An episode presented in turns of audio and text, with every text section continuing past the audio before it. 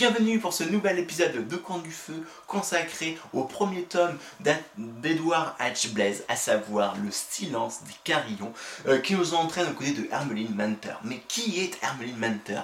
Hermeline Manter, eh bien, justement, même elle, elle ne sait pas, ou en tout cas, elle a envie que tout le monde sache qui est Hermeline Manter qui est la personne la plus euh, la meilleure quoi simplement la baisse des baisses des baisses quoi la magicienne qui va en fin de compte écraser tout le monde qui va être la plus grande magicienne que l'histoire n'a jamais connue puisque oui dans Tickler dans Ticklerheim pardon eh bien il y a le beffroi. Le beffroi, c'est l'endroit où se trouvent tous les magiciens, ou la 99% des, des magiciennes et magiciens, pour protéger Tinkerham contre euh, les, êtres qui vivent dans la brume, à savoir les spectres. Les spectres, quand ils vous touchent, vous êtes désagrégé immédiatement, il vous reste plus rien de vous. Eh bien, en fin de compte, c'est grâce aux chœurs, aux choristes, euh, qui sont tout en haut du beffroi et qui, avec les cloches, vont euh, chanter et qui vont propager de la magie pour protéger les habitants des, des spectres. Et ainsi, elle, elle a envie d'être tout en haut, euh, être, euh, faire partie du cœur et de chanter, d'être la meilleure, quoi. La meilleure de, tous les magiciens. Mais le truc, comme vous pouvez vous en douter, les ambitions d'Armin Mentor va venir se buter, va venir se confronter à la réalité. Alors déjà, j'ai énormément adoré euh, bah, déjà le propos du livre. Hein. c'est simplement le propos principal, c'est bah, un mentor qui est dévoré d'ambition et qui euh, a envie vraiment de, tout défoncer, hein, si j'ose le dire ainsi, et pour devenir la meilleure. Et qui n'a jamais eu cette idée-là moi, moi, le premier, j'ai eu l'idée d'être le, meilleur, d'avoir des prix Nobel, d'être le, meilleur, le, sauveur de l'humanité, ce genre de choses, etc.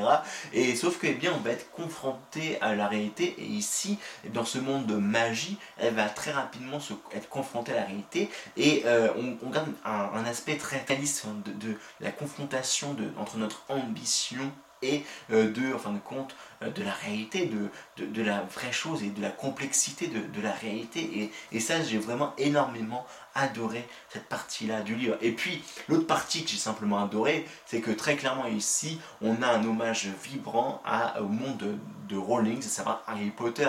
Euh, je parle beaucoup de l'héritage tolkienien avec, euh, bah, avec Le Seigneur des Anneaux tout ce qu'a pu écrire Tolkien.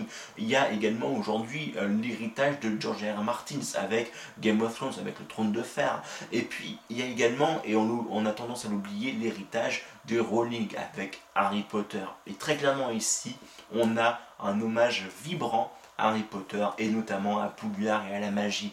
Sauf que, eh bien, il y a euh, hommage et hommage. Et ici, l'hommage est très bien respecté puisque au-delà de faire un copier-coller du monde d'Harry Potter, il y a vraiment euh, l'auteur a à s'accaparer du monde de la magie pour se l'approprier et en d'écrire une autre version, quelque chose qui lui correspond un peu plus ou ce qu'il a pu imaginer. Et là, c'est vrai que j'ai simplement adoré parce que déjà dès le début, on va, la, première personne qu'on va voir, ça va être la magistère pérenne, la première magicienne qu'on va, rencontrer, qui me fait vraiment penser à la professeure McGonagall. Quoi. Très clairement, euh, c'était la professeure McGonagall, mais ce n'est pas la même professeure McGonagall, c'est vraiment une c'est vraiment un magistère pérenne, quoi, qui est vraiment emprunt de, de tout ce qu'a pu imaginer euh, l'auteur. Et puis, le beffroi. Le beffroi, c'est pas du tout euh, le Poudlard, avec ses, bulles d'univers, avec euh, cette, chose assez rectiligne, hein. vraiment, le, beffroi, c'est quelque chose de, rectiligne qui, se dégage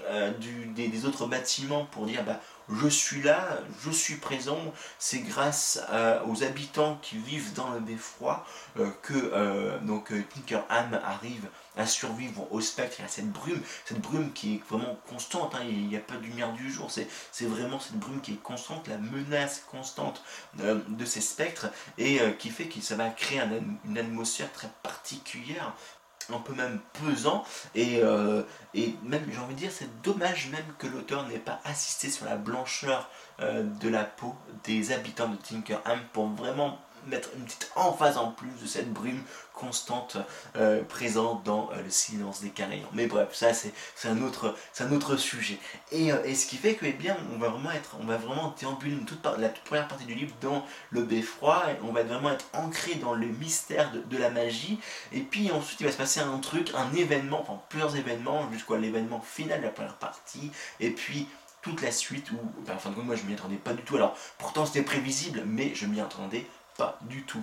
Et euh, ce qui fait que eh on, va ensuite voir, hein, continuer à voir les, aventures de Hermine Manter dans ce monde de Tinker Anne.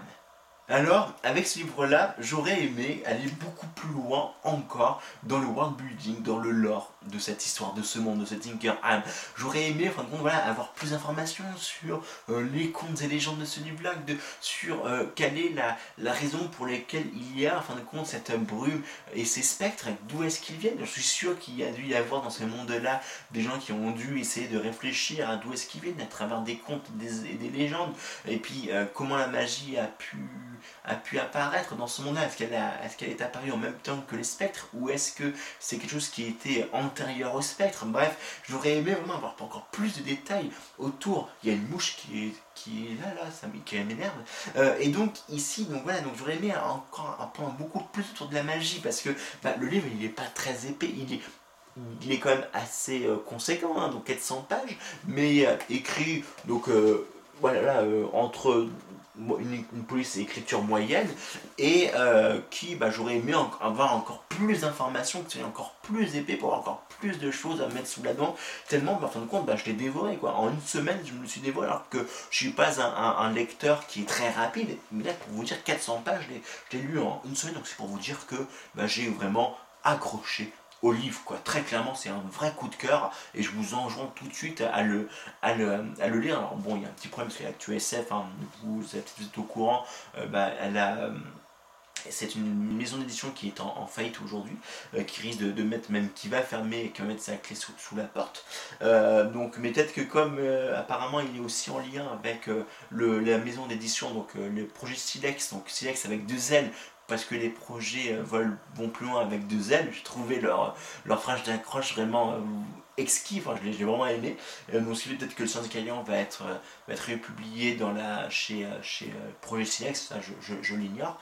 Mais toujours est c'est que voilà, donc le, Silence des, des Carillons, c'est vraiment un livre qui m'a plu et qui aurait largement mérité 200 pages de plus pour aller vraiment plus loin dans la, euh, dans, l'histoire, dans le world building, dans le lore, et puis pour avoir une taille finale encore plus extraordinaire, parce que je pense que ça aurait, on aurait pu avoir une taille finale encore plus extraordinaire que ce qu'on a pu, euh, ce qu'on a eu, qui reste déjà une bonne bataille telle qu'on peut les, apprécier. Le petit bémol que j'ai quand même à, adresser à ce livre-là, euh, du fait que ce world building ne soit pas vraiment qui, qui est présent mais qu'on aurait aimé, que j'aurais aimé qu'il soit un peu plus profond, qu'il soit beaucoup plus construit, c'est que euh, on apprend dès le début du livre qu'il y a des êtres humains qui sont devenus très très grands et d'autres qui deviennent très très petits alors qu'ils ont qu'ils ont grandi de manière normale au début, hein, donc ça devient des, des, des euh, une sorte de gigants, donc des gigants, et puis les milliards qui sont tout petits,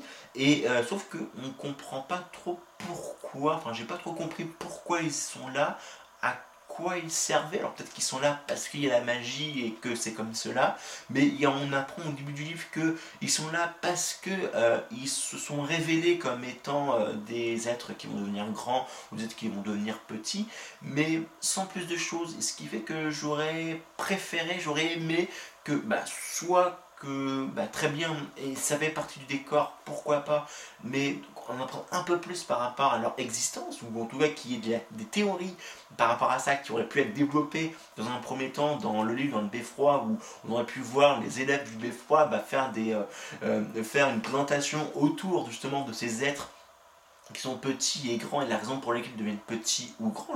On aurait largement pu imaginer des, cours, des présentations sur, sur ça. Et, puis, euh, parce que sinon, je n'arrive pas trop à voir l'intérêt d'avoir fait ces êtres-là.